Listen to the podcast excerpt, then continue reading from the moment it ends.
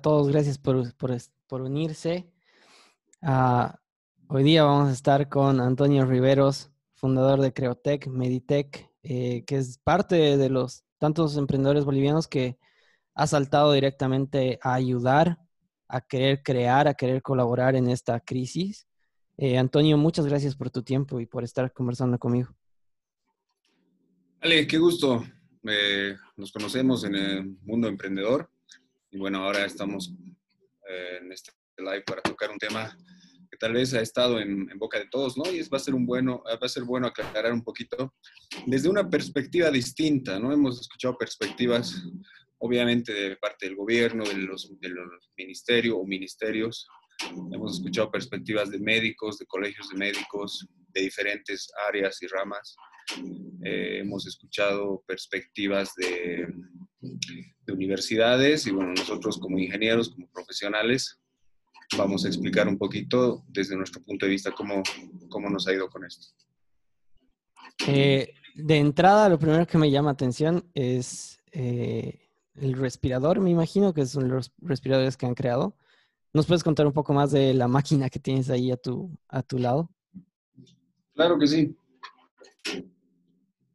Vamos a ir un poco lentito porque imagino que vamos a tratar de que se vayan subiendo, ¿no? Sí, sí.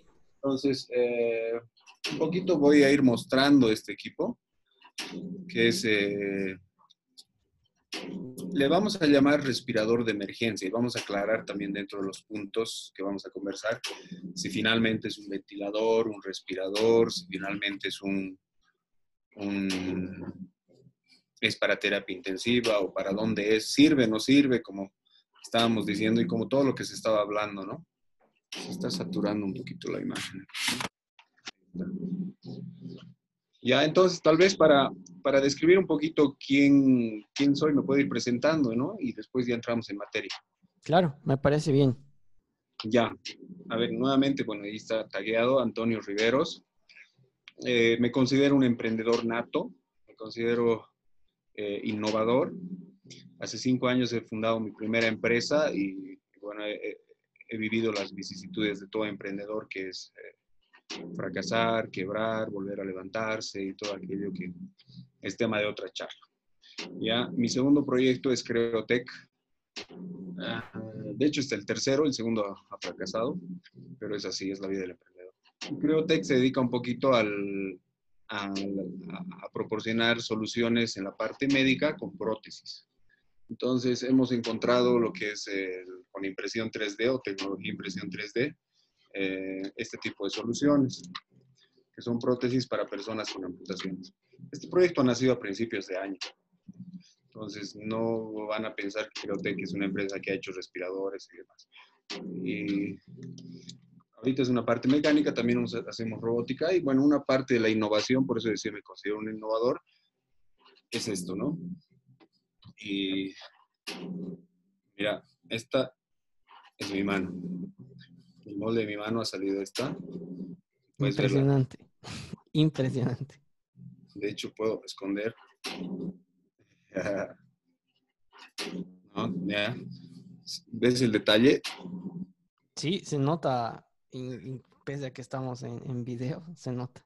Todo, todo esto es Made in Bolivia. Esto lo hemos hecho aquí en, nuestro taller y lo que, lo que hacemos es eh, ponerle las prótesis y la persona que se va con su prótesis eh, se va con una mano similar aquí. mucha gente va más por lo estético, muchos de los pacientes, que por lo funcional. ¿Por qué? Primero porque con una mano puedes hacer muchas cosas. Hay gente que vive feliz, tranquila, eh, con una mano. Nacieron así o se acostumbraron tanto. Pero hay otras personas que sí les afecta mucho el tema de la autoestima. Y cuando tú te pones una manga larga y, sales así a la calle y ves que la gente ya no, ya no te mira y demás, nos cuentan, ellos se sienten uno más. Entonces estaríamos hablando de un tema de inserción a la sociedad. ¿Ya? Esta es una introducción. Entonces, obviamente nos ha agarrado la cuarentena y nos ha agarrado esta, esta pandemia mundial, que en teoría no debería habernos sorprendido tanto, pero lo hizo a todos. Nadie se, imaginaba que íbamos a estar en esta situación. Y hemos sido uno más de los, de los emprendedores, estudiantes, académicos, actores, varios nos hemos metido en, emprender en llegar a ser un, respirador, ¿no?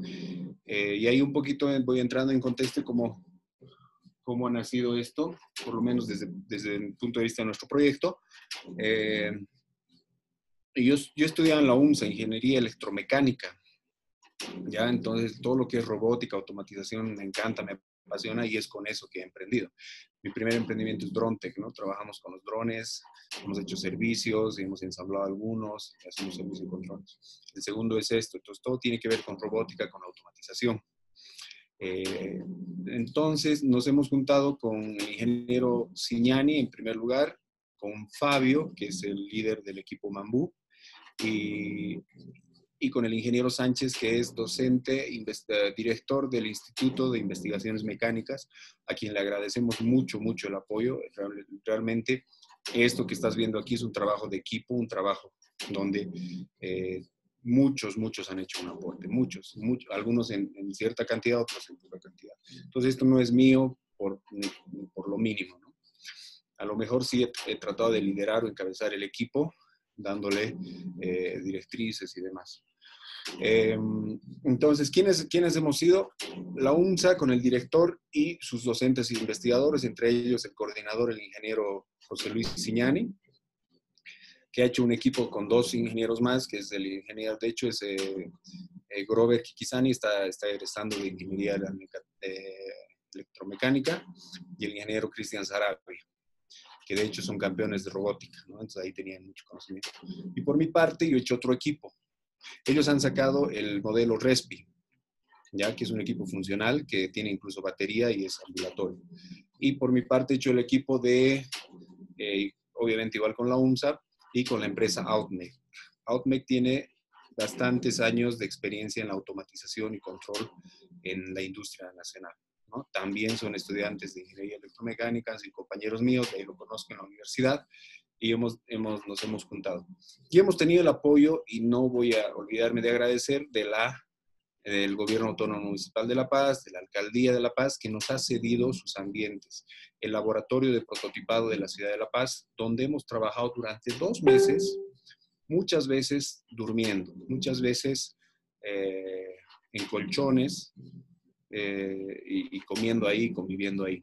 Hemos logrado ser un, un equipo de ocho ingenieros algunos se quedaban, los que tenían posibilidad iban. Estábamos en plena cuarentena, entonces no podíamos todos irnos a nuestras casas. Nos han, hemos podido conseguir el eh, permiso de circulación, eso nos ha ayudado bastante, bastante, mediante la UNSA, porque nos ha dado la posibilidad de ir a buscar repuestos, de ir a buscar partes. Entonces, no es que tampoco somos capos, sino es que hemos tenido ciertas ventajas por tener el permiso. Muchos nos escribían y querían hacer los mismos, eh, el mismo respirador y no tenían disponibilidad de moverse. Entonces, obviamente, si no tienes las piezas, las partes. Aparte que el laboratorio de prototipado de la alcaldía tiene cortadora plasma, cortadora láser, eh, tiene, tenía acrílicos, materiales, trupán, entonces hemos podido prototipar en un taller con torno, Así que eh, eso más la movilidad creo que nos ha dado mucha ventaja para que nos concentremos en el trabajo de ingeniería. Ah, ¿Hasta ahí estamos bien? Totalmente. Pero ah, lo primero que, se me ocurre preguntarte, Antonio, mencionas que han tenido apoyo del gobierno autónomo municipal de La Paz. ¿Por qué entonces eh, pareciera que no se está comprando o no se está acudiendo a lo local cuando llegue el momento de sí equipar hospitales, de sí equipar eh, centros de, para atención al COVID-19. Eso va casado a, lo siguiente que iba a explicar. Entonces, ya he explicado un poquito quiénes hemos hecho y nuevamente repito el agradecimiento. UMSA con los docentes investigadores, Instituto de Investigaciones Mecánicas, al frente del ingeniero Sánchez, eh, Outmake, la empresa con el ingeniero David y Martín Quispe, hermanos, y con el apoyo de la alcaldía de La Paz, que nos ha dado sus ambientes y eh, nos ha ayudado también con algo de alimentación. ¿Ya? Ahora, para entrar a tu pregunta, y voy a ir un poquito a entrar en contexto. Tengo aquí un dispositivo que se llama, ya todos han, aprendido qué es esto, ¿no? Hace una semana nadie sabía qué era esto y ahora todos, todos son expertos, ¿no? Como en redes sociales todos somos expertos. Esto es un ambú Y como se le llama a este tipo de equipos, un AMBU automatizado. Entonces voy a empezar por ahí. En los, eh, cuando se da emergencias eh, médicas, no soy médico, ojo, soy, soy ingeniero. Eh, cuando se da emergencias médicas, muchos pueden sufrir insuficiencia respiratoria por neumonía, por cáncer, por algún trauma que hayas, que hayas tenido y por COVID. Puede haber casos distintos, ¿ya? Pero cuando tienes insuficiencia respiratoria es que tu cuerpo ya no tiene la fuerza, tu diafragma ya no tiene la fuerza para respirar, para hacer que tus pulmones abran y cierren o exhalen e inhalen. Entonces, ¿qué es lo que se hace normalmente en, los hospitales o en los casos de emergencia? Se utiliza esto con una manguera que te llega a la, a la, boca, puede ser por mascarilla o por vía endotraqueal, que quiere decir que es un tubo que entra hasta tus pulmones, hasta aquí. Y lo que hacen es ambucear. Ambucear viene de ambú. Esto realmente es una bolsa resucitadora, una bolsa resucitadora. Y hay una marca que se llama Ambú y bueno, todos ya lo conocen como Ambú, es como el caso del colino, ¿no? Eh? Todos dicen, has comprado colino, colgate, ¿no? El colino es una marca, es pasta dental. Entonces es una bolsa resucitadora, pero todos lo conocen como Ambú. Y aquí está, ¿no? Resucitador de emergencia, resucitador. Este es un resucitador que va a hacer de que ingrese, en este caso, puede ser aire o puede ser oxígeno que le puedes poner por acá, puedes eh, insuflar, puedes meter bajo presión cierto volumen de oxígeno. Y entonces, ¿qué logras? Que, la gente, que, las, que los pacientes en un estado de insuficiencia respiratoria puedan respirar. Y respirar, no voy a ser muy técnico, es el intercambio gaseoso que tenemos entre los los, eh, entre los alveolos que hacen un intercambio gaseoso y del aire, del aire sacan ese oxígeno que es en un 21% y lo mandan a las células. ¿ya? Estoy repitiendo lo que todos los médicos nos han explicado. Entonces, ¿podríamos decir que esto salva vidas? Bajo este concepto, sí, sí puede salvar vidas. Finalmente es un equipo vendido y exitoso en todo el mundo. Si fuera inútil, no se vendería y no estaría en todos los hospitales. En cualquier sala de emergencia tienes ambos. ¿Ya? Ahora, ¿qué es lo que pasa? En un caso de colapso, donde tú tienes muchas personas con insuficiencia respiratoria, las deberías poner en una cama de terapia intensiva. Entonces, en una cama de terapia intensiva tienes lo que técnicamente se llama un ventilador. ¿Ya? Hemos hablado con personas que venden, hacen asistencia técnica y soporte técnico en ventiladores y ellos también nos han dado la información. Eh, solo un paréntesis, para llegar a esto hemos tenido que reunirnos con médicos, asistir a cursos de, de, médicos instruyendo a otros médicos cómo hay que tratar el COVID. Hemos hablado con las personas, con las empresas que importan los ventiladores y más, y de ahí hemos absorbido para tener los parámetros de cómo vamos a construir. Bien, paréntesis, continúo. Eh, Entonces, siguiendo, siguiendo en ese paréntesis, Antonio, que eh, ahí leyendo los comentarios, eh, que va bravo, bendiciones, excelente, buen emprendedor, pero también hay un comentario que he visto que muchos lo tienen en las redes sociales, dicen a, a estos grupos, a los que están haciendo respiradores, lo que les ha faltado es un médico, un ingeniero médico. que que es importante. Y sí, yo he visto en, las redes sociales mucho que se comentaba esto, ¿no? Y quisiera ahí, aprovechando el paréntesis que tú has hecho con referencia al, apoyo médico que han tenido, si nos puedes contar un poco más al respecto. Es muy, muy buena pregunta y vale aclarar eso, porque hemos visto que, como digo, no todos somos expertos y para empezar, ni entre ingenieros nos hemos llegado a entender. Yo he hecho este equipo con un precio, los, mm, Fabio ha hecho otro, y Mauricio en Cochabamba ha hecho otro, en Santa Cruz han hecho otro y demás. Ninguno hemos llegado a exactamente lo mismo. Entonces, lo mismo en la parte médica. Y ahí voy a entrar a, a un punto de vista bien interesante, y esto es clave para, para que entendamos el contexto. Hemos dicho que esto salva vidas y hemos dicho que esto está en todas las salas de emergencia. En una cama, en una UTI, en una unidad de terapia intensiva, ¿vemos esto? No, porque una cama de terapia intensiva es, está un ventilador que te va a dar otro, otro, otro tipo de tratamiento, donde no solo te va a insuflar oxígeno o aire medicinal, te va medir parámetros al, al, milímetro, o sea, con milipascales en lo que es presión, insuflación, te va, va a tener datos de cuánto está ingresando y también tu cuerpo cuánto está recibiendo en lo que es CO2 y demás. Entonces, el comentario está bien. Puede ser que muchos hayan hecho desde la parte de ingeniería olvidándose de la parte médica, pero como acabo de, decir, sí nos hemos reunido. Y en estos días nos hemos dado cuenta de que hemos, y eso no les va a gustar a algunos, hemos cometido el error de irnos a la letra, a, reunirnos con intensivistas, expertos, que nos han dicho, y, como se ha escuchado en, estos días, no sirve, han dicho, ¿no? Cuando han llegado eh, los respiradores Respira de España, no sirve muy taxático, muy, eh, o sea, bien seguros de, que están, de lo que están hablando, no sirve, pero entonces no sirve o sirve. Entonces, ¿dónde lo vas a aplicar? Esto es para emergencia, esto es, como lo he mostrado ahorita, un resucitador que te va a oxigenar por un par de horas, dos, tres horas o doce horas como llega ahorita mi equipo. Pero un intensivista, un médico intensivista, y con todo el respeto que tengo y saben que nos han ayudado los doctores, siempre te va a pedir lo más parecido a lo que él conoce, que es un, una, eh, un ventilador de terapia intensiva. Igual que los que eh, arreglan, reparan o venden, te van a hablar desde el punto de vista de un ventilador. Y cuando les hemos dicho que íbamos a hacer esto, no, pues los médicos intensivistas nos han dicho, no, es que te falta este sensor, te falta la presión, tienes que esto lo va a matar más que ayudar. Y tienen razón, porque si, si hace ciertos parámetros y más, puede que sea más perjudicial. Pero para eso está también un especialista. Le falta un, humidificador, tiene que entrar con humedad. Si le pones 100% de oxígeno, le puedes hacer daño. Si le pones eh, N cosas, ¿me entiendes? N cosas. Nosotros le hemos puesto un sensor de presión que lanza una alarma.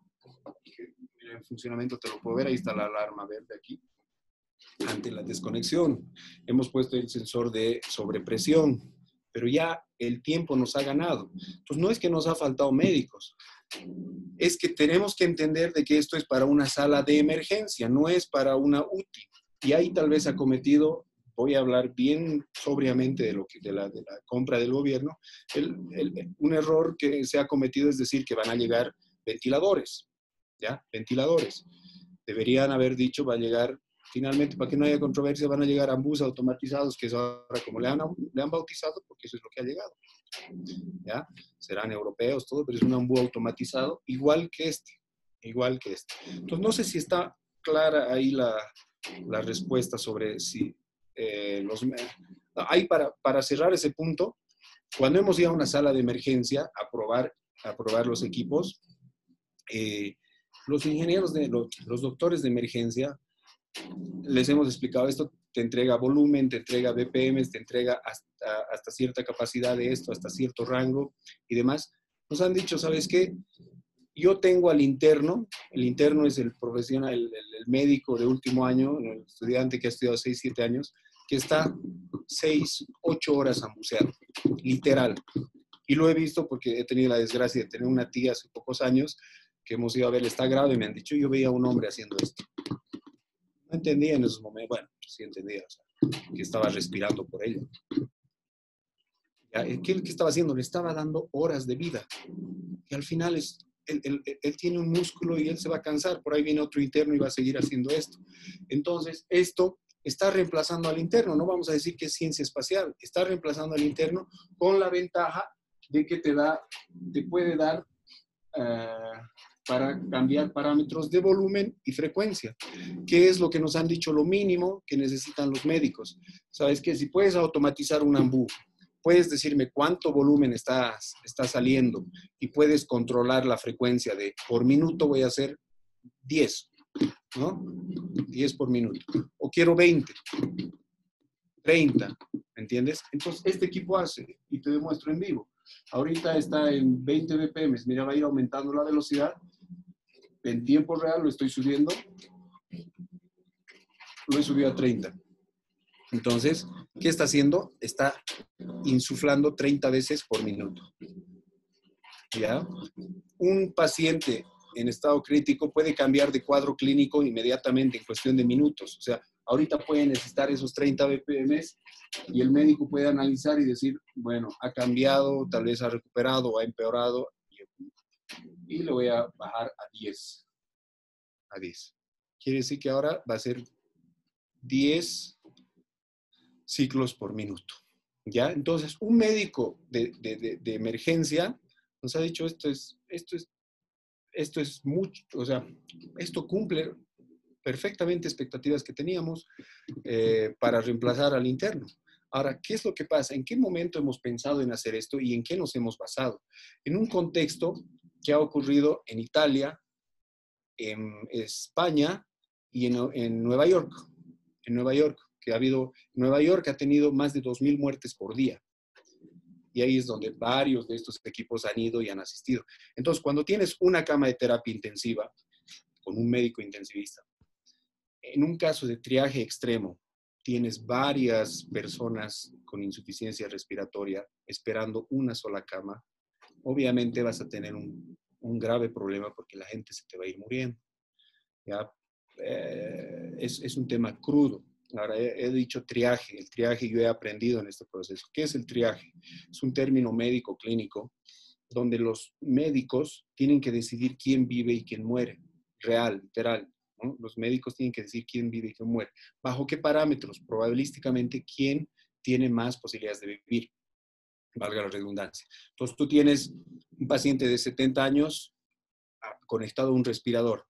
Y eso se ha dado en Francia, por ejemplo. Se ha prohibido que se conecten los respiradores a personas mayores de 70 u 80 años, ¿ya? En el tema del colapso de salud. Y tienes otra persona de 40. Los dos necesitan un respirador o un, perdón, un ventilador. Y el médico dice, este de 40 tiene más posibilidades de sobrevivir que el señor de 70 años y le va a quitar el ventilador, perdón por ser así de crudo, le va a quitar el ventilador y le va a dar al de 40 porque de las dos vidas puede salvar una y las posibilidades de que salve al de 40 son mucho mayores de que salve al de 70. Entonces, al final del día, él se va a ir a su casa salvando a uno, perdiendo a uno. Si él no hace esa operación, se va a ir a su casa perdiendo a dos. Eso es un triaje. Eso es un tema bien, bien crudo, no encuentro otra palabra, que los médicos están preparados para hacer, por eso están en primera línea. Si tú le das una herramienta que hace de que el señor de 70 años por lo menos tenga más horas, más probabilidad de vida para recibir medicación, para esperar otra cama de terapia intensiva, ya es algo ya estás ganando algo. En el proceso de esto yo me, yo me he metido, me he colado a, un, a una capacitación donde un, doctor eminente estaba diciendo cómo tratar a los COVID y he hecho mis preguntas y todo me he metido.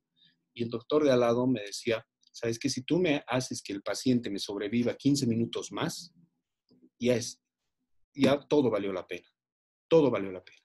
Entonces, me ha motivado y nos hemos motivado y hemos dicho, no hay que rendirnos. Muchos, como te digo, opinólogos, expertos o hasta intensivistas decían, no sirve, no sirve, no sirve. No nos hemos bajoneado. Finalmente, el oxígeno de España, el Respira de España, el Spiral Wave de, de Estados Unidos y otras más que sean, hacen lo mismo, hacen lo mismo.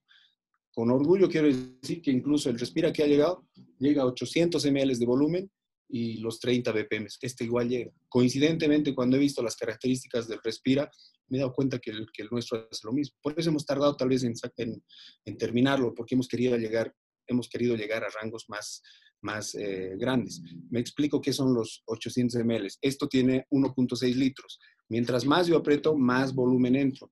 ¿Quién necesita más volumen? Personas grandes, personas altas. Una persona de 80, 90 kilos va a necesitar más volumen. No voy a pecar de ingenuo y decir cuánto van a estar. Es un médico, tiene que ver respecto al cuadro clínico, pero influye mucho su peso y su estatura. Entonces, si nosotros llegamos a 800, vamos a, que es su máximo, hemos visto que es el máximo que puede llegar esto, vamos a poder atender personas hasta más peso o más rango, que si tú te quedas en un volumen de 600, 500, puedes eh, quedarte corto en lo que es atención de personas eh, robustas, si vamos al Beni Santa Cruz hay personas de 100, 110 kilos. Entonces, con este equipo sí vamos a poder llegar a este tipo de personas. Creo que me estoy extendiendo con la explicación médica, pero... No, está, está perfecto. Más bien, creo que es necesario eh, explicar todo este tema y, que además aclares que, que, no es que no han buscado eh, consejos médicos, más bien los han tenido y eh, más bien te voy a pedir más adelante si nos puedes contar un poco más sobre si han tenido pruebas, eh, si hay algún tipo de certificación. También me mencionaba si, si cumplen ciertos estándares del OMS. Pero quería tomar un, minutito para mencionar también en los comentarios. Estoy viendo que, siempre hay. Por, eso es live, ¿no? O sea, si no me, meto un monólogo. y, por favor. Y, como te decía, siempre hay, hay críticas y bueno, siguen diciendo, ¿no? Eh, que, bueno, una pregunta es si tiene certificación, ¿no? Entonces, eso sí, te, lo quería preguntar más adelante y si nos cuentas también si han tenido pruebas. Pero a lo que, lo que yo quería hablar es, si habiendo estas críticas de que no deberían haber, ahora dicen, no, deberían haber hablado con un intensivista y que solo debería ser, eh, debería haber sido hecho online y hay que hacerse entender. Y la verdad yo quiero quizás ya desde mi punto de vista, yo también como emprendedor, no es que no lo han hecho, ¿no, Antonio? O sea, sí han seguido, han seguido consejos. Y como tú dices, creo que ahora estamos en un momento en el que muchos no sé, están de opinólogos y de la noche a la mañana se han vuelto expertos, pero tú sí has hablado con personas, con médicos que están en la sala de emergencia y te dicen que sí, les va a servir. Es verdad, quizás no sirven para unidad de terapia intensiva. Y bueno, si nos puedes aclarar un poco de eso, eh, también nos ayudaría pero no es que no lo han tenido. Y bueno, ahora te doy paso ahí para que me muestres la certificación, creo que la tenías por ahí, y bueno, cualquier cosa que tú quieras comentar. Eh, sí, sí, de hecho estoy mostrando el IBNORCA que tenemos. El IBNORCA es un certificado, bueno, está en dos, el informe aquí está, que, que habla de calidad. Eso tal vez igual quisiera, quisiera tener unos cinco minutos para hablar esto de, de una certificación, para que también no se tergiverse es una certificación, solo es INORCA, no es el rey de España que te ha dado la venia, no es la OMS, entonces vamos a hablar un poquito de eso, de qué cumple, qué no cumple y demás. Eh, no quisiera, o sea, creo que he explicado el tema de la parte médica. Eh, si tú ves comentarios, obviamente siempre hay la persona que te dice no sirve, bla, bla, bla y demás, pero a, a, a veces tienes que tratar de hacer oídos sordos ¿Y con qué te puedes, digamos, eh, consolar? Primero, con que has hablado eminentes intensivistas, como nos ha ayudado la UMSA, el doctor Sandy, eh, con todo respeto, nos ha ayudado, él es eh, docente mérito de terapia intensiva o medicina crítica. hace cinco días estábamos con los doctores de, con la, con la asociación, con el vicepresidente de la asociación de medicina crítica, el cual nos ha dicho lo mismo, o sea, como medicina crítica, ellos te dicen taxativamente. Esto no es un ventilador. Ok, estamos de acuerdo. ¿Esto salva vidas? Sí, salva vidas. ¿Esto va a servir? Sí. Como ha dicho el ministro eh, ayer, anteayer, denle la oportunidad de que estos equipos, ¿no? los estoy diciendo que son lo mismo, hacen lo mismo. Eh, denle la oportunidad. Esto en emergencia sí se valora. Un, un, médico intensivista, claro que lo va a ver muy precario. Es como que le des un, una peta a un corredor de Fórmula 1. No va a hacer nada pero si el objetivo es llevarte de A a B, una peta te lleva de La Paz a Oruro en, poco tiempo. Entonces hay que ver en qué contexto se va a usar y hay que ver cuál es el objetivo. Opinamos, decimos, no, no sirve, no es un ventilador. Claro, obviamente una peta no es una Fórmula 1. Voy a hacer analogías, ¿no? Pero ¿en qué contexto se va a hacer? En un contexto donde no hay camas de terapia intensiva, donde no se están fabricando y si se están fabricando lo vas a encontrar muy caro o un tiempo de entrega de tres meses. ¿Para qué nos sirve cámaras de terapia intensiva en tres meses? Entonces estamos prácticamente haciendo lo que, lo que se ha hecho en España, en Italia, en Nueva York. En Nueva York estos han funcionado, cientos han salvado vidas y ahorita mismo tal vez esos respiras, estoy seguro que están salvando vidas en el Beni. Entonces, yo creo que ya seguir, seguir argumentando, no, pues no es un Fórmula 1, es una PETA. Sirve para algo, sirve, pues, pero no, no vamos a argumentar más. Creo que, esto, y mira, te voy a repetir las palabras de, lo que nos ha dicho el, médico de emergencia. El médico de emergencia me ha dicho, ustedes han cometido el error de irse primero donde los intensivistas y no venir donde nosotros, los, de emergencia. Eh, porque el intensivista siempre te va a pedir lo que acabo de decir, ¿no? Con todas las características, porque el intensivista tiene que ver cuánto de oxígeno tienes, CO2, puede que le estés ventilando bien y demás, pero tu CO2 puede estar elevado y demás, todo lo que tal vez hasta de estudiante de medicina te enseñan. Pero estamos en un mundo real, estamos, estamos como ingenieros, estamos eh, encontrando un equipo que va a venir a usarse en un caso de triaje extremo, en un caso eórico, voy a repetir muchas palabras de, de la Sociedad de Médicos Intensivistas, de Medicina Crítica, perdón, es un caso heroico. Cuando la gente se está muriendo, ahí entra esto. Dios no quiera que no lleguemos a eso. Dios no quiera, pero como ingenieros hacemos nuestra parte dándole solución si es que llega esa situación. Y en el Beni hemos recibido llamadas, nos han, hemos recibido eh, WhatsApp y demás que están requiriendo, están pidiendo estos equipos, creo que ya están cerca. Entonces, cuando tú te pones exquisito y dices, no, esto no cumple y, bla, bla, bla, bueno, en el momento en que estés en una sala de emergencia, en un lugar donde se ha colapsado el sistema de salud y veas que hay gente muriéndose por, porque no hay un respirador o porque no hay algo que te ambusee, no hay ni un ambú, te cambias, cambias un poco el contexto. Ya creo que con eso ya podemos cerrar. Totalmente de acuerdo, Antonio. Totalmente de acuerdo. A ver, hablemos de normativas. ¿Está bien? Normativas y bueno, también me interesa saber eh, si mañana, digamos, una clínica eh, quiere okay, eh, comprar y quiere usar estos aparatos para sus, sus centros de atención, para sus salas de emergencia, ¿lo pueden hacer ya o, falta algo? Ahorita estamos ya con pedido, estamos alrededor de, estamos haciendo entre 10 y 20, entre hoy y mañana estamos haciendo eso, justamente para salas de emergencia estamos sujetos a insumos. O sea, tendríamos que llamar, tendríamos que buscar en todo el país si hay todos los insumos aquí y hay algunos cuellos de botella. Estos ambús ya están muy requeridos y no se está encontrando, entonces teníamos que esperar a que el hospital tenga en, su stock un ambú. Pues estamos un poquito adecuándonos a la situación. Ya eh, en algún caso eh, hay elementos médicos que, como digo, no puede haber en el mercado y vamos a tener que estar sujetos a que se importe. En su mayoría sí hay, sí hay, ¿no? Después voy a hablar de qué características tiene este respecto a, a otros que hay similares, homólogos le vamos a llamar, y, puedo explicar hasta por qué es su precio así. O sea, podemos hablar de costos también después. Eh, como te decía, un poquito entrado a lo que es el tema de normativa, eh, obviamente esto no cumple lo que exige la OMS. La OMS exige, basta que leamos dos de sus incisos, te exige que sea bajo, o sea, a base de compresor. Esto no es un compresor, que apriete, esto no, estás, no es una máquina compresor como realmente es. Entonces ya desde ahí no cumple. Y también te dice, creo, eh, mínimamente que llegue a un litro, un litro de desplazamiento de, volumen. Y hemos visto que su máximo de esto, nosotros hemos llegado a 800, más no hemos podido hacer. Entonces, ahí también ¿no? el AMBU no va a cumplir. Entonces, ni este ni el Respira que ha llegado, ni todos sus homólogos que trabajan con esta bolsa llegan a cumplir esos. No tiene ni compresor ni llega a un litro. O sea, por mucho que le hagas esto, por lo menos desde nuestro punto de vista no hemos llegado al litro. A 800 llegamos. Y es simplemente es el apriete, ¿no? Aprietas más, más volumen. Aprietas poquito, menos volumen. no es ciencia, no es ciencia espacial. Ahora, ¿qué es lo que hemos hecho nosotros?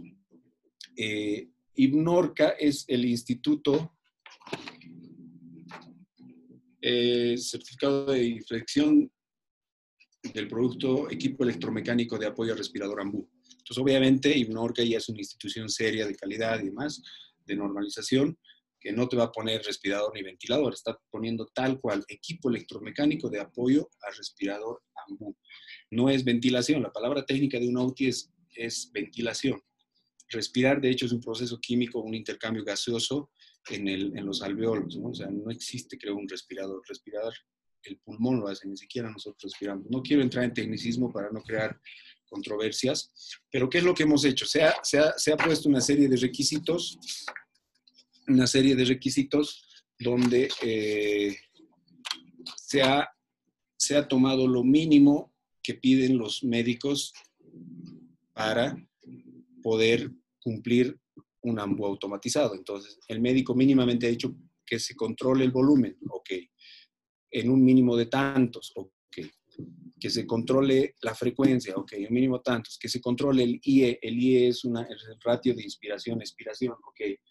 Ya sobre eso le hemos ido aumentando un, un, un sensor de presión, un sensor de sobrepresión, en nuestro caso le hemos puesto robustez para que se pueda desinfectar. Entonces, ya ahí le vas aumentando detalles. Puedes ponerle una pantalla así súper sencilla que te muestra volumen y BPM. Puedes ponerle un touch donde tú puedes cambiar y más eso te cambia en costo y en presentación. Pero volviendo a la analogía del, del, del auto, el hecho de que nosotros le dimos 800 de, de volumen y a 30 en BPMs, estamos en la potencia igual a los respira que han llegado. En otras palabras, la potencia del motor es la, misma.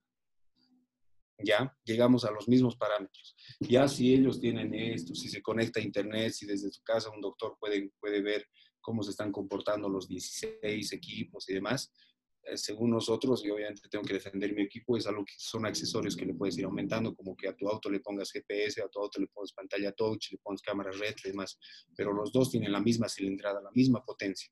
Llegamos a 800, llegamos a 30 bpm. ¿Ya? Entonces, esos parámetros mínimos, en, conjunto con una norma eh, europea para dispositivos similares, se han puesto en un documento y han verificado que esto cumple, que cumple lo que está prometiendo y nos han dado el certificado. Entonces, ahí quiero, quiero repetir lo que el ingeniero Sánchez me ha enseñado desde la universidad, de que tenemos que entender qué es calidad. Estamos acostumbrados a decir, esto es chino, esto es alemán, ah, ya, esto tiene calidad. El concepto de calidad es simplemente el cumplir la expectativa, en este caso del paciente, del cliente o del que te lo pide. Entonces, si tú me dices, quiero que esto dure 12 horas y lo probamos 10, 20 veces y dura 12 horas, cumple con las especificaciones, es un equipo de calidad. Pero si, yo si tú me dices que dure 12 horas, o este, este vamos a decir esto, ¿no? Que, que aguante 80 mil ciclos haciendo esto antes de romperse y se rompe a los 70 mil, no cumple, entonces no es un equipo de calidad. Pero si cumple, es calidad. La calidad lo estamos tergiversando con que lo más caro ah, es calidad a veces hasta nos venden por marca, pensamos que porque es Apple, ah, tiene calidad. el concepto ese que me ha enseñado es eso, que si tú tienes una, una expectativa, tú tienes una tara, tú tienes un parámetro y tiene que cumplir y esto sobrepasa o cumple, es un equipo de calidad. Nosotros hemos cumplido lo que, lo que dice esa norma con los requerimientos médicos, de, de, requerimientos mínimos de médicos y de una norma europea en este tipo de equipos eh, entonces nos han dado un certificado de calidad. No es tampoco otra, otra ciencia, no es la, ah, la, OMS o, la ISO, digamos, porque eso toma meses y demás. No tenemos el tiempo. Ahora, es lo que quería aclarar y se me está, antes de que se me vaya es, em, bueno, de hecho se me fue, que nuevamente repetir, ¿no? La OMS solamente está, está, te está pidiendo requisitos para un ventilador. Esto no es un ventilador, nunca lo hemos vendido como un ventilador, por eso no cumple requisitos, igual que los respira. Después, ¿qué, qué otra normativa? Eh, bueno, a ver, se me, se me, va a venir ese puntito. Dale, dale, Antonio, tranquilo. No sé si hay más preguntas. Eh, quería leer, sí, que quería, bueno, yo tengo varias preguntas, pero voy a dar un poco de preferencia a una que ha llegado en los comentarios. Eh, bueno, también leerte, ¿no? Bravo, Antonio, capísimo. Eh, felicidades, eh, que, son palabras que, siempre ayudan, ¿no? Como emprendedor. Una, una pregunta que de, de, Erwin Salazar pregunta si no hay una forma de reemplazar el ambú, porque acabas de mencionar que ese es un, un, cuello de botella, ¿no? En la fabricación de esto. No hay otro sistema, dice, no sería quizás con un, un pistón. Bueno, yo no soy ingeniero de ese tipo de ingeniero, así que tú sabrás eh, darle respuesta a esta pregunta, Antonio. Sí, sí. Eh, claro que sí, obviamente puedes hacerlo con pistón, puedes hacer con fuelle, como han hecho, de hecho Quantum ha sacado un modelo mucho mejor que este eh, y, ha llegado a parámetros y todo, he visto el video y todo. ¿Por qué no lo han tomado en cuenta? Porque estábamos buscando tiempo, entonces el equipo es tan sofisticado, Quantum son los capos, que eh, replicarlo hubiera tomado mucho tiempo en traer este, los, los insumos y demás. Entonces, nosotros hemos tratado de apuntar a hacer algo que funcione, que cumpla la expectativa, calidad y que tenga eh, elementos que no sean muy difíciles de conseguir. Y hemos aprovechado, y porque muchos hemos trabajado en el AMBU, porque el AMBU ya cumple una norma. Tú te compras esto, viene así en su caja, viene con sus accesorios, y esto ya está normado y de hecho tiene un registro sanitario en Bolivia, donde ese aire que va a entrar hasta tu pulmón va a pasar por este material y este material tiene que ser pues inocuo, tiene que ser autoclavable, tiene que poder desinfectarse, bla, bla, bla. Entonces hemos aprovechado eso para nosotros no tener que estar manejando materiales, ya sea acero, como dices, un pistón, el pistón por ahí necesita una grasa, un, un, lubricante que puede ser el grado alimenticio que igual va a entrar a tus pulmones. Entonces nos hemos ahorrado toda esa tarea trabajando en algo que ya está. lo único que hemos hecho es trabajar por fuera. Esto. Eh, eso era. Ah, y lo que me estaba olvidando es que no existe una norma, ahorita no existe una norma ISO, por eso no puedo decir que, oh, hemos cumplido norma ISO, primero que hubiera tomado tiempo, y dos, porque no hay una norma, porque esta máquina ha sido concebida, esta y sus homólogos, los Oxygen, los Respira, los Spywire, lo que ha sacado el MIT, toditos son hermanitos, toditos son automatizadores de ambus. Entonces, como ha salido bajo la necesidad de, un, de lo que no ha pasado en toda la historia, de que todo el mundo se esté muriendo por falta de respiradores, se ha llegado a esto. Y por eso como hermanitos hemos tratado de llegar a esto. Y no hay una norma, porque no existe, no hay, ni siquiera nos, nos, nos hemos puesto en, eh, de acuerdo en qué nombre tiene. No es un ventilador, no sé si será un respirador, ahora le han puesto ambo automatizado, eh, Ignor que le pone equipo de, de electromecánico de apoyo al respirador AMBU, porque es debería ser apoyo al resucitador AMBU, algunos van a decir, ¿me entiendes? Entonces, como no hay un equipo, no hay una norma. Entonces, ¿qué hemos tenido, qué se ha tenido que hacer? Es agarrar, a ver, ¿qué quieren los médicos? Parámetros mínimos, ¿qué no existen parecidas? Tan, se ha hecho una tara y eso es lo que hemos cumplido. Por eso es que estamos con la seguridad de que esto ya puede ir a atender pacientes. Es importante mencionar eso, Antonio, y vale siempre la aclaración de que ya puede atender pacientes. Y, y, sí, leo, leo, un comentario, digamos, dice, eh, está por acá, en un pulmón sano puede que funcione, pero un pulmón enfermo imposible. Y puede que sea cierto, tú, tú me lo aclararás, pero con que hayas salvado a unas a personas, a una persona, ya ha valido la pena, como tú decías anteriormente, eso. Quizás no sea el producto para todos los casos, pero para un grupo de casos sí va a funcionar y lo que tú estás haciendo sí va a salvar vidas, ¿no? Claro, siempre va a haber eh, puntos de vista. Entonces, si yo voy a, si nosotros vamos a trabajar en función a lo que nos dicen en redes sociales, y muchas veces hasta con perfil falso, cada, yo tendría que hacer 10 prototipos cada uno teníamos que hacer 10 para contentar a todos. ¿Qué tenemos que hacer? Irnos a los hospitales. Hemos hablado con médicos intensivistas, nos han dicho, ok, nos han dicho esto es peor, peor es nada. Sí, literal, el doctor Choque, que nos ha ayudado con mucho respeto, lo nombro, nos ha dicho, esto es un peor es nada como intensivista. Para mí un peor es nada es, es mejor que nada. o sea, esto si te da dos horas, tres horas a la persona para que llegue a su casa, y, no voy a nombrar a nadie, pero una persona ha fallecido en la puerta del hospital por falta de un respirador. Y médicos, no lo digo yo, médicos nos han dicho, y médicos allegados a esta persona, nos han dicho, si esto estaba ese día ahí, se podía salvar la vida de esta persona. Y, y si salvas una vida, para mí es bastante, yo soy ingeniero, no soy médico, no soy cosa, o sea, una vida yo me muero tranquilo si he salvado una vida como ingeniero. ¿Ya? Eh, y, hay críticas y van a ver, y van a llover, como te digo, van a llover. Eh, pero es esto, este es un dispositivo de emergencia para emergencia y los doctores de emergencia nos han dicho que esto les va a aliviar un montón. De hecho, como te digo, esta, esta mañana estaba hablando con, uno, con un médico en, en una unidad de emergencia y, estaban pidiendo que se queden los equipos, están ya desesperados, que se queden, ni siquiera quieren usarlo ya para personas COVID, o sea, ellos quieren usarlo de todo. Es que también hemos, hemos visitado una clínica de emergencia y que ya está un poco saturada.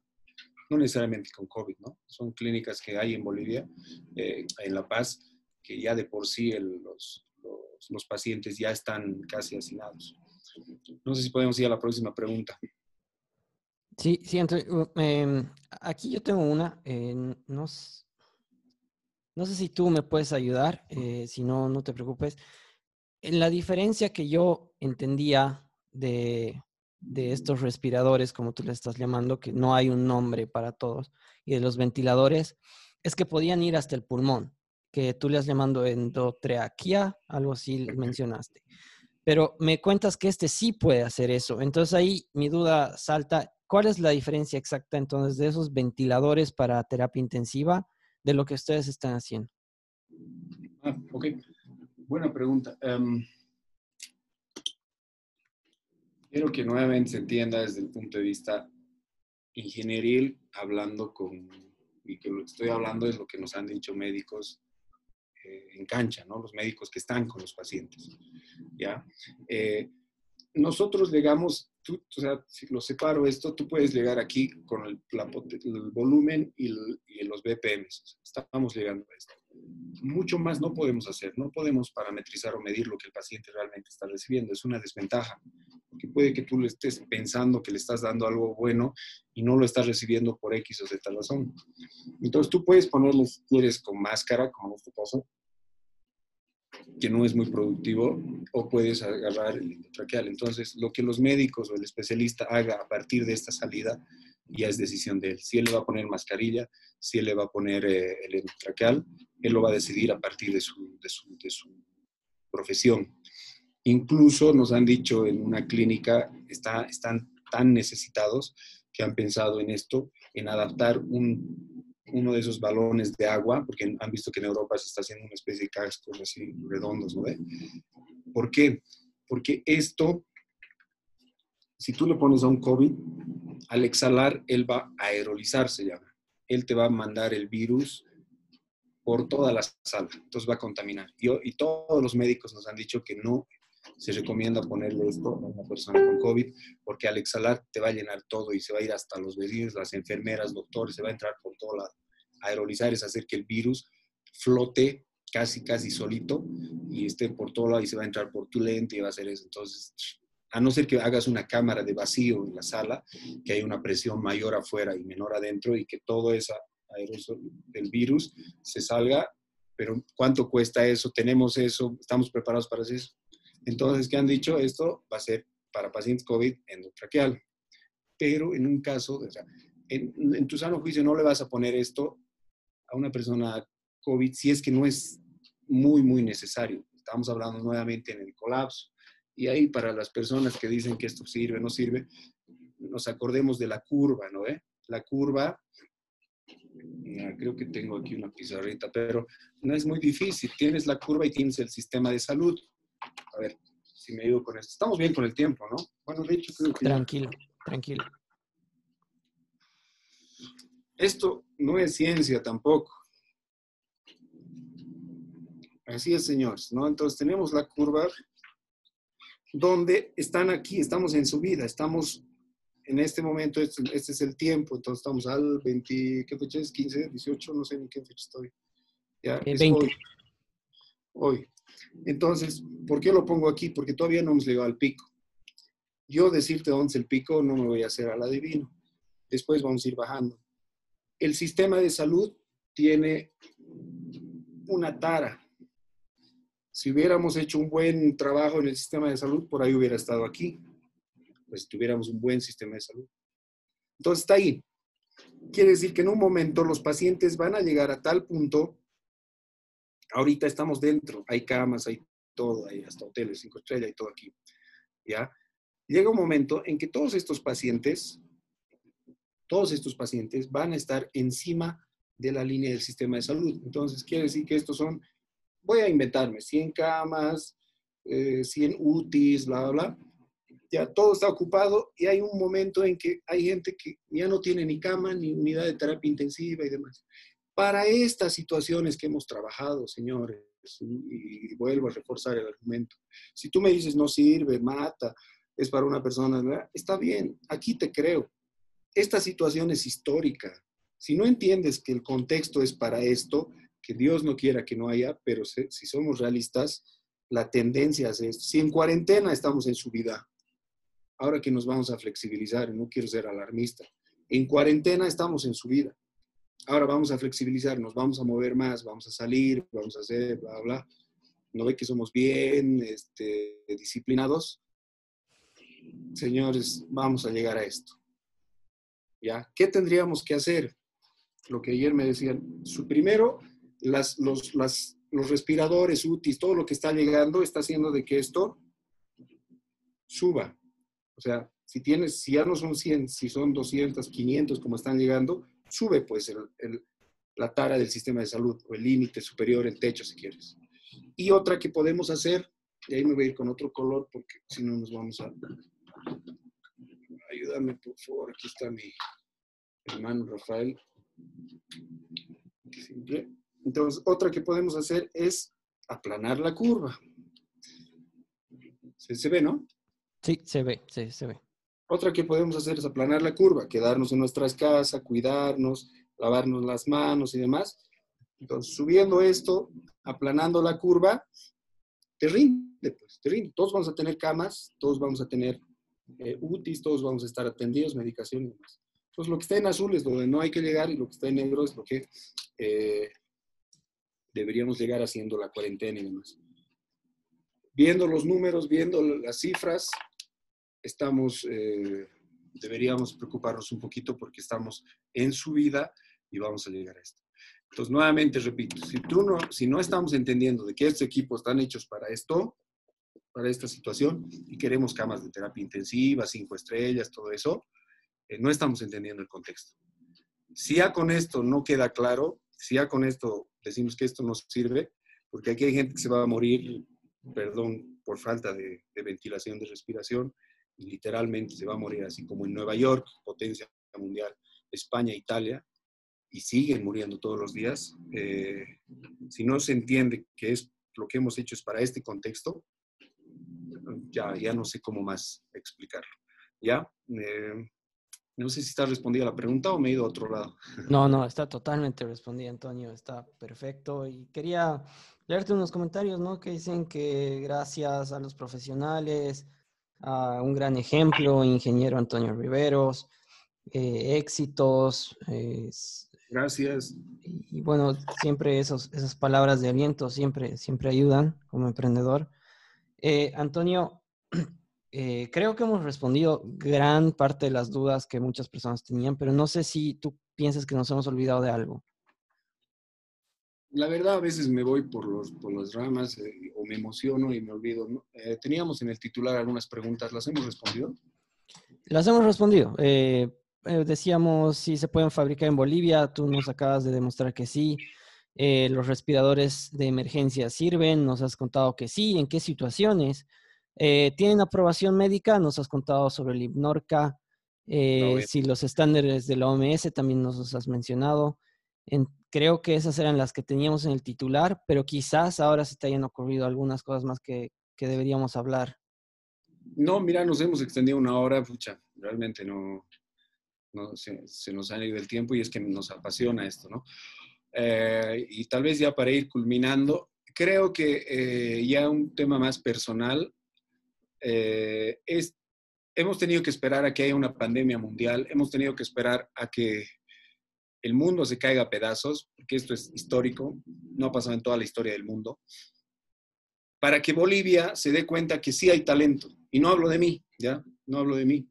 Esto lo han hecho ingenieros, parte del equipo, lo ha hecho con el, con el, con el apoyo y los agradecimientos que ya he dado. Hemos tenido que esperar a que lleguemos a esto para darnos cuenta que sí hay talento, para darnos cuenta de que sí podemos resolver las cosas. Y es triste, pero a su vez que sea, que valga, que sea un calor de orejas, no para este ni para el anterior, yo creo que ya para los próximos que están en las sillas de decisiones, de que es eso lo que tenemos que potenciar, el talento humano, la capacidad humana, de que se viene una crisis mundial, global, donde la única manera que podamos hacer es de que el dinero no se vaya pues a otro lado, de que no se vaya a Europa, que se quede aquí. ¿Y cómo hacemos eso? Potenciando o sea, haciendo que los productos los hagamos nosotros, los construyamos y demos trabajo a nuestra, a nuestra gente. Ya hemos tenido que esperar a que llegue esta situación para darnos cuenta de esto. Y no digo esto solamente, se está haciendo barbijos, mamelucos, máscaras. Eh, ahora, ¿qué es lo que hay que hacer? Hay que ordenarnos un poco. Todo lo que se está haciendo que cumpla ciertos estándares, ahí nos ponemos las pilas en que los barbijos, todo lo que estamos construyendo cumplan estándares y dejemos de importar cosas. Nos falta, nos falta mucho. Yo soy muy defensor del ecosistema emprendedor. Voy a dar un poquito ahí para ir cerrando eh, mi, punto de vista. Un ecosistema emprendedor tiene al emprendedor, en este caso somos nosotros, pero si no le das las condiciones para que el emprendedor llegue a casos de éxito, no lo va a hacer. Si esto, eh, te doy un ejemplo, la empresa española ha llegado a su respira porque ha tenido apoyo del gobierno, ha tenido apoyo, tiene sociedad con la universidad y tiene sociedad estratégica con Siemens, que también en un momento ha dicho, oh, sí, Siemens, Siemens es el controlador. Como yo le pongo a, a esto, le puedo poner a bebé, y listo, digamos. Es que le, he usado uno de sus elementos. es que Siemens ha diseñado y no, ha dado uno de sus elementos. Entonces, tenemos que replicar, y si voy a hablar un poquito del mío, tengo que vender mi charque. Esto se ha dado porque hemos llegado al éxito, porque ha habido una sinergia entre la universidad el gobierno municipal, eh, emprendedores como nosotros y hasta estudiantes académicos que están en la universidad. Entonces vamos a decir tres actores. Si hiciéramos que eso se vuelva política de Estado, podríamos sacar no solo esto. Esto no lo hemos sacado en dos meses. Si nos dan un año, nos podemos medir con los ventiladores chinos o europeos. ¿no? Si nos dan dos años, lo hacemos. Y creo que ahora debería ser el camino porque no hay otra. No hay otra. Si tenemos la poca plata que tenemos, estamos votando hacia afuera, no, pues, ¿qué tenemos que hacer? Confiar en nuestro talento, confiar en que lo único o lo poco bueno que tenemos es, es el capital humano. Y pasa lo mismo en software. Compramos software de Argentina, compramos software de México, yo apoyo mucho las startups. Cuando aquí hay talento, aquí tienes programadores natos, ¿no? Entonces, y el ecosistema no solamente es el gobierno, no digo, ah, el gobierno tiene que apoyarnos, tiene que darnos cero impuestos, no.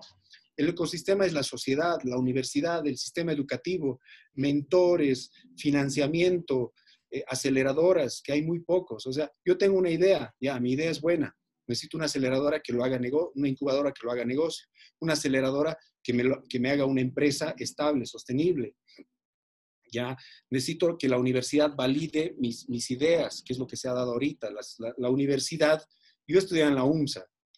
Si puedo saber algo técnico y he aportado en algo técnico en esto, es porque la UMSA me ha enseñado y me ha machacado con matemática, con ingeniería, que me ha costado aprobar y digo, sin vergüenza, digamos, hay materias que me ha costado tres veces, eh, he tenido que repetir, como ecuaciones diferenciales.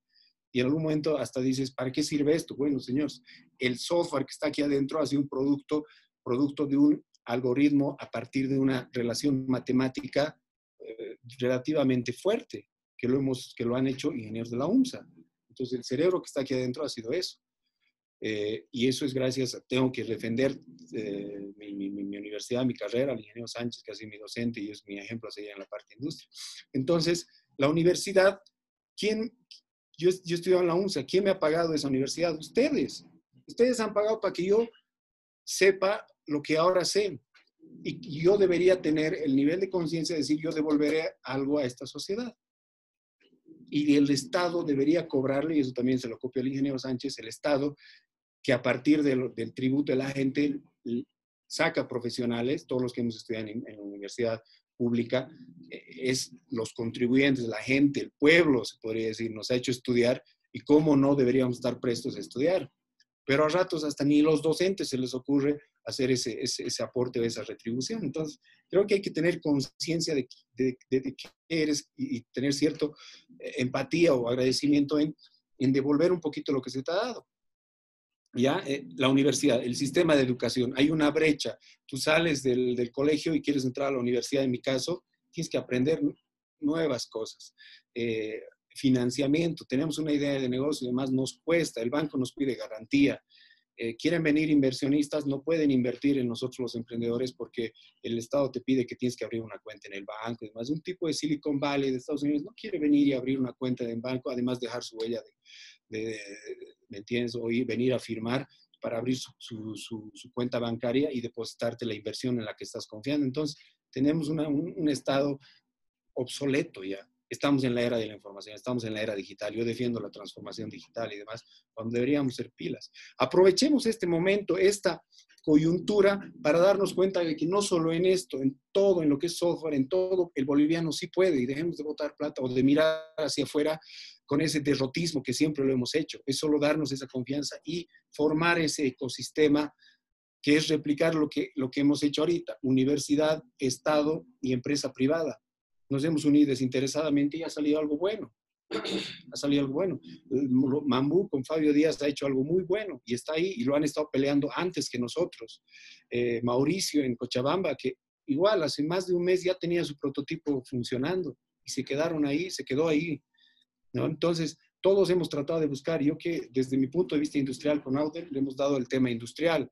Yo puedo agarrar y aquí me preparo esto en vivo yo te puedo hacer esto, desinfectar, porque sé que va a ir a un hospital, sé que va a ir a estar con personas COVID y tienes que poder desinfectarlo si lo vas a llevar a otra sala, porque va a estar contaminado. Entonces le da un toque industrial, le he puesto un IP65, una protección, le he puesto elementos de bronce, le he puesto elementos de acero inoxidable, una estructura de acero, le he dado cierta cosa que la industria me ha enseñado, porque estratégicamente yo he visto que si yo quiero distribuir esto a alguien, ya no tiene que ser versión prototipo, ya tiene que ser versión que venga un médico que lo, que, lo, que lo apague si quiere que lo desenchufe, como lo que voy a hacer ahorita, lo desenchufo aquí y lo vuelvo a enchufar y no debería fallar y debería poder funcionar. Entonces le he dado cierta robustez, le he dado cierta robustez en esto y en otras cosas para que eh, los médicos y demás no me lo vean como un prototipo o como un juguete. Eso es, eso es lo que he hecho. Entonces hemos hecho una simbiosis. Eso le ha dado la empresa privada a partir de mi experiencia en la, en la industria. La, la, la le ha dado el tema académico, el tema de, la investigación y el gobierno nos ha dado un espacio que es el, el, laboratorio de prototipado. Si el Estado hiciera eso y hacemos un ecosistema donde el emprendedor vaya y tenga apoyo, que su idea se materialice y demás, señores, no tenemos nada que envidiarle a ningún otro país. Y ahorita yo lo estoy ofreciendo la versión básica en 16 mil bolivianos. Ahora le pongo una pantalla touch, le pongo le pongo un par de sensores más para que tenga esto. Ya he visto en internet, vale 20, 30 dólares traerlo. Le conectas al cerebro de esto y ya tiene una característica extra. extra. Entonces saco la versión siguiente, que es lo que han hecho con el Respira, ¿no? Lo vamos a hacer el update, lo vamos a actualizar a la versión Advanced. No se va a ir eso a Europa y le van a cambiar nada, simplemente van a llegar accesorios y ya va a ser la versión Pro. Bueno, creo que me he excedido y me estoy hasta No, no, está, está, está, perfecto, Antonio. La verdad es un tema que eh, me gustaría que quizás podamos hablarlo más adelante en alguna otra charla, pero sí, el tema del apoyo de emprendedores es, es, es importante y justo hay varios comentarios al respecto, ¿no? Que dicen, eh, si no se tiran bola en Bolivia, hay que salir, eh, hay talento en Bolivia, lo que no hay, no hay es apoyo. Es, es un sentimiento bien fuerte el que hay también quiero saludar a personas, está eh, Rodrigo Dávila, por ejemplo, él también estaba ahí intentando emprender con cámaras de temperatura, se ha unido Diego Suárez, eh, personas que siempre están ahí en, eh, en, el, ecosistema que, que, dices, ¿no? Y, bueno, no, ojalá podemos, podamos estar pues hablando de este tema tan apasionante, tan diverso, tan complejo, pero Creo que has dado una exposición excelente, creo, Antonio. Más bien, muchas gracias por tu tiempo. Y no solo en esta charla, sino en el tiempo en el que has puesto para desarrollar eso que tienes a, tu lado. Ese que ya no es un prototipo, ¿no? Es algo que tú, como tú decías, le has puesto esfuerzo para venderlo directamente a un doctor y que no piensen que es un juguete, ¿no? Que digan, ok, esto sí lo puedo usar, más bien ya lo quiero usar. Entonces, Antonio, agradecerte de eso yo creo de parte de muchas personas que están viendo, de muchos bolivianos. Y como tú dices, eh, salvar una vida no creo que muchas personas lo puedan decir. Y si, tú lo logras a través de lo que tú sabes, a través del conocimiento que tienes y lo has legado a plasmar eh, mediante e, ese respirador, eh, qué, qué, alegría poder ser parte de eso. Así que no, yo un saludo grande, Antonio. No sé si quieres decir algo más y ya podemos cerrar. Gracias nuevamente eh, bueno, seamos, seamos cuidados, cuidémonos. Eh, eh, esta pandemia ha venido para quedarse, vamos a aprender a vivir con el virus.